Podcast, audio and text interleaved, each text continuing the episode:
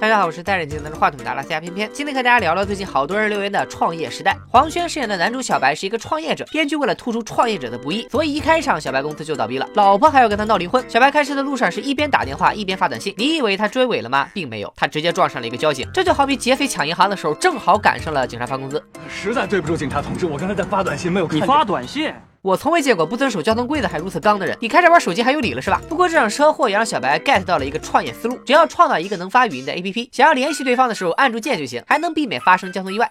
这个创意值一百亿，这是一个伟大的创意。你是走保险还是自行解决？先不说当时有没有发明微信，一键拨号和开扬声器这俩功能应该二十年前就有了吧？而且男主刚才明明就是戴着蓝牙耳机讲的电话。再说了，你这是在鼓励大家开始玩手机吗？咱们再来看看女主 Angelababy 饰演的辣男，呃，辣辣辣，啊，算了，还是叫他天宝吧。虽然他看上去毫无气场，但人设确实是一个顶级投资公司的高管。第一集就被富二代男朋友给绿了。其实那天天宝只是去富二代家拿东西，拿完就走，眼神都不带往床上瞟的。结果富二代使劲暗示，生怕人家不知道自己床上有个小三儿。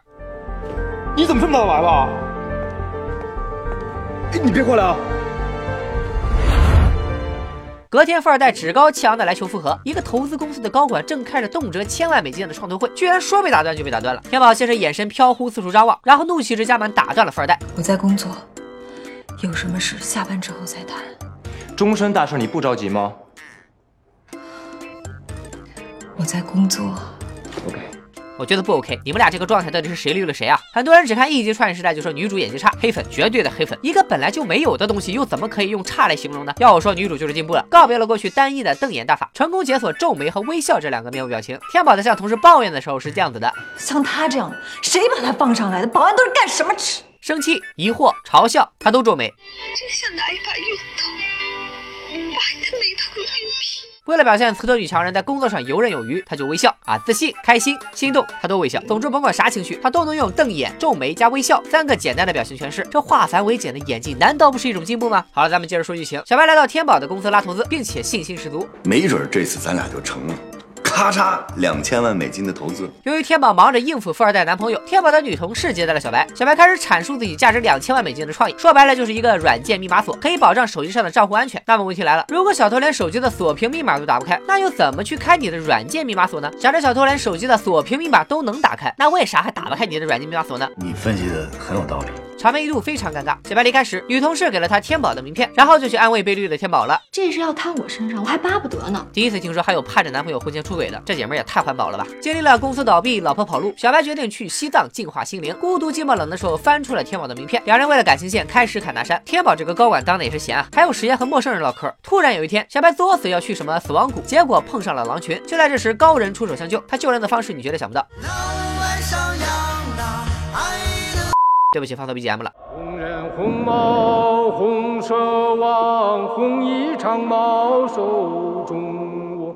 这大概是我第一次听到中文版的藏歌。一曲过后，狼全走光了，应该是觉得自己的智商受到了侮辱吧。之后，小白就去了高人的家，高人坐在一个洗澡盆里表示，我走进去的时候，发了一个誓，此生不悟道就不出来。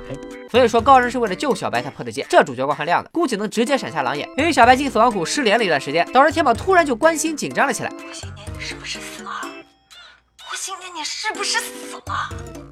吴新年，你是不是死了？糟糕，是心动的感觉。终于，他们俩聊出了一个新创意，那就是做一款一按键就能实时发送语音的手机 APP。好吧，我可以肯定，本剧的故事发生在一个虽然人人都用着大屏幕智能手机，但微信还没有被发明出来的平行世界。剧里还有另一个重要角色，那就是周一围饰演的男主的好朋友，我们就叫他丙王吧。这天，丙王正在给老板展示他设计的一款 APP，功能是可以在手机上发邮件。那你这个 APP 和手机上内置的 email 也没啥区别啊。听完这个创意后，老板怒了，并开除了丙王，还逼着丙王现场脱掉公司发的工作装。丙王没有老板的命，却得了老板的病。被开除以后，也学小白开始创业，天天给员工画饼，随便打开一段听听，你还以为这是一家传销公司呢。我们将会创造一百个亿的价值。